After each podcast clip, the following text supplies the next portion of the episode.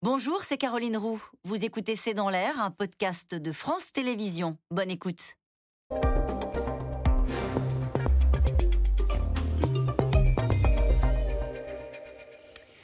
Bonsoir à toutes et à tous, c'est dans l'air l'invité. Je reçois aujourd'hui un ancien Premier ministre. Bonsoir Bernard Cazeneuve, merci d'avoir accepté euh, mon invitation. La droite néofasciste arrive au pouvoir en Italie pour la première fois euh, depuis la Seconde Guerre mondiale. Elle a le visage de Giorgia Meloni qui sera donc euh, vraisemblablement Première ministre de l'un des pays fondateurs de l'Union européenne. Qu'est-ce que ça vous inspire?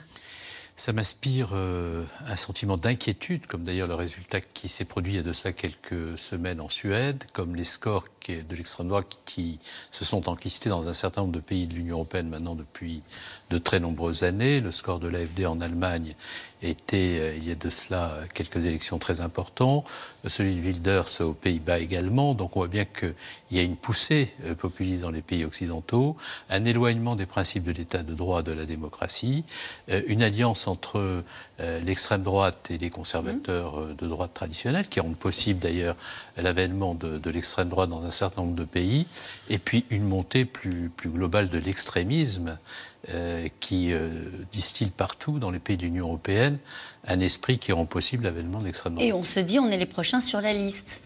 C'est ce que dit Marine Le Pen pour sa rentrée politique. Elle dit, la prochaine fois, ce sera nous qui peut empêcher ce scénario C'est là ma principale inquiétude, et la, principale inquiétude de tous ceux qui, euh, à gauche, se sont toujours battus contre l'extrême droite, qui sont battus contre l'extrême droite au nom des valeurs universalistes, au nom des principes euh, républicains, et qui s'inquiètent de voir le populisme sur tous les chiquiers politiques faire tomber les digues qui permettent à l'extrême droite d'arriver au pouvoir. Et la préoccupation aujourd'hui de tous ceux qui sont soucieux d'éviter cela, c'est de faire en sorte que les réflexes républicains à l'intérieur de la société euh, française soient suffisamment forts pour que ce scénario ne se produise pas. En Italie notamment, comme ailleurs peut-être, est-ce que ce n'est pas aussi euh, l'échec d'une partie de la gauche euh, L'échec par exemple en Italie de la social-démocratie d'Enrico Letta? La social-démocratie d'Enrico Letta fait un score en Italie qui n'est pas négligeable. 18,5. Voilà, elle est autour de 20%. C'est un score, je pense, dont les sociodémocrates français se satisferaient. Mm. On est très loin de ce résultat euh, en France.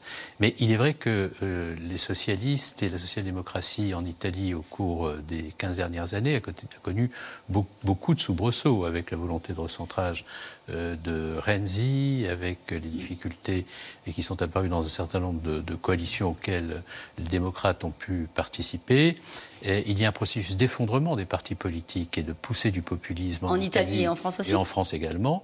Et je pense que l'effondrement du système institutionnel et des partis politiques et des syndicats qui constituent quand même l'infrastructure d'une société capable de résister au populisme à l'extrême droite est un sujet qui devrait nous faire réfléchir. Et c'est le constat que vous avez dressé euh, dans un appel aussi que vous avez lancé dans le JDD, hein, c'était début septembre. Il est fort probable que la communication débridée d'une majorité dévitalisée, sans boussole ni projet, que les postures théâtrales, je vous cite, hein, des oppositions radicalisées ne suffiront pas à répondre à l'épuisement démocratique qui prive la République de sa force vitale.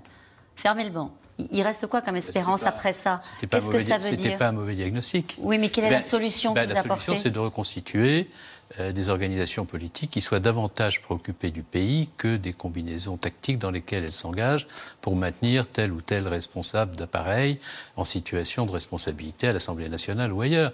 Euh, ce qui fait qu'un pays évite l'extrême droite, c'est la capacité de ceux qui sont en politique de s'ériger autour, au-dessus des contingences qui les concernent eux-mêmes, qui concernent leurs petites affaires, pour penser au pays d'abord.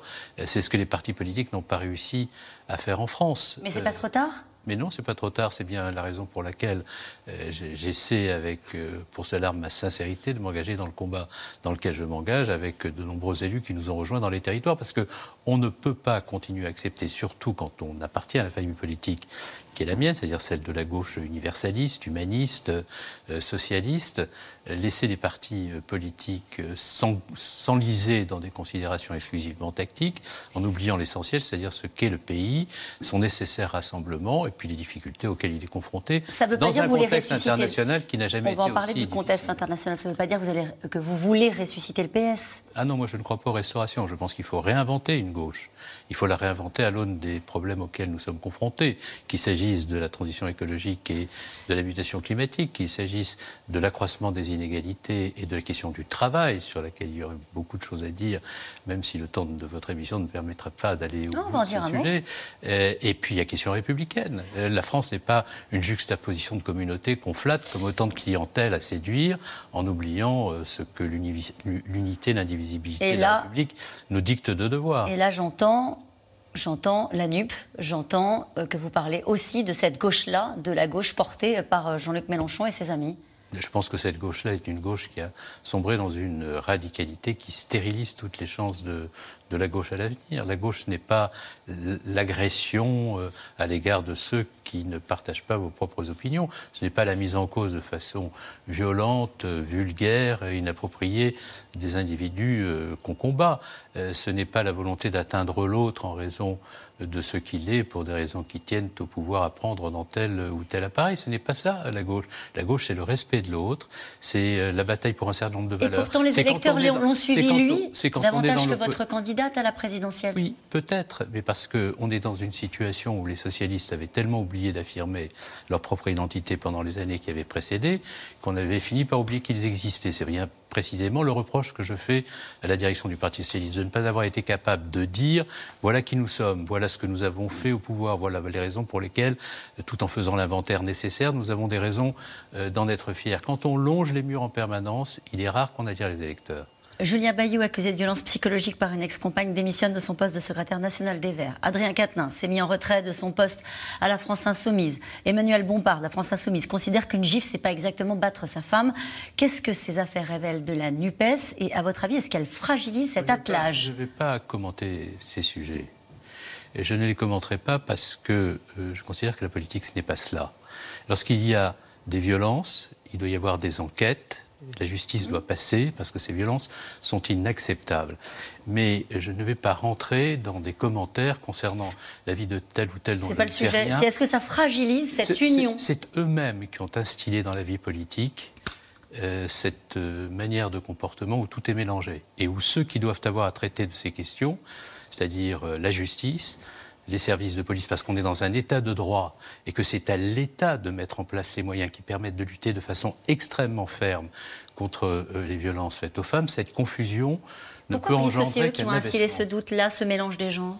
Parce que vous avez vu qu'il y a un processus euh, de, de, de dénonciation permanente, en dépit de ce que euh, les procédures judiciaires peuvent révéler ou pas. C'est à la justice de faire ce travail et la justice seule, parce qu'on est dans un état de droit, euh, parce que c'est euh, aux policiers de faire des enquêtes, c'est à la justice, lorsque les policiers ont fait des enquêtes, d'être extrêmement sévères lorsque les faits sont établis. Et si on sort euh, de ces principes de l'état de droit, alors on crée les conditions d'une confusion et d'un abaissement politique. C'est une dérive. Et c'est la raison pour laquelle vous ne trouverez pas un propos de ma part, un tweet de ma part concernant ces sujets mettant en cause tel ou tel. Pourquoi? Parce que je ne sais rien de ces affaires.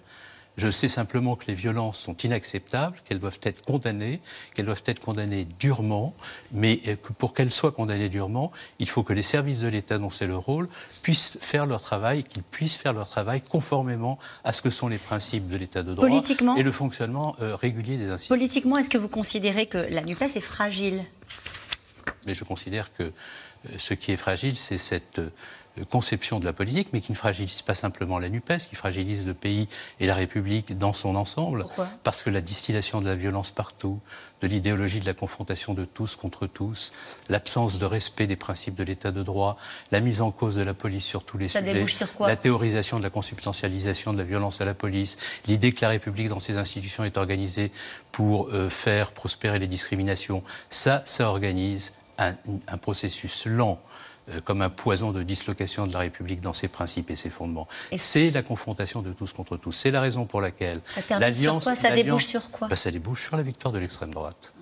Parce qu'à un moment donné, lorsque ce climat de confusion s'amplifie, euh, s'enquiste, euh, s'établit dans un pays, le besoin de euh, du rétablissement de l'ordre par le recours aux solutions politiquement les moins acceptables, qui sont les plus éloignées des principes républicains, finissent par advenir. Quand j'entends un certain nombre de personnes de gauche dire la priorité c'est l'extrême droite et c'est la raison pour laquelle on ne devrait pas s'occuper de la NUPES, c'est oublier que cette alliance entre l'extrémisme et les formations politiques traditionnelles de la gauche, c'est avant tout un extraordinaire catalyseur de l'alliance entre la droite et l'extrême droite. Emmanuel Macron apporte une réponse à ce diagnostic que vous faites à l'instant Insuffisamment. Et, c'est la raison pour laquelle je suis aussi dans l'opposition à Emmanuel Macron. Parce que si Emmanuel Macron et le gouvernement euh, prenaient la mesure du contexte auquel nous sommes confrontés, ils feraient tout ce qu'il faut pour que le dialogue social s'instaure par euh, euh, la revitalisation des corps intermédiaires et les syndicats. On ferait des réformes sur le fondement du dialogue social et des principes de la démocratie sociale. On passerait pas en force sur les retraites, Par exemple, on ferait en sorte que le système politique ne favorise pas la confrontation avec les radicalités pour pouvoir se maintenir au pouvoir et on ferait en sorte que le débat s'apaise. Et si on veut que le débat s'apaise, il ne faut pas faire des réformes dans Merci beaucoup Bernard Cazeneuve d'avoir été euh, mon invité. On se retrouve dans un instant avec les experts de, de C'est dans l'air et nous allons revenir sur la victoire de l'extrême droite en Italie. A tout de suite. C'était C'est dans l'air, un podcast de France Télévisions. Alors s'il vous a plu, n'hésitez pas à vous abonner. Vous pouvez également retrouver les replays de C'est dans l'air en vidéo sur France.tv.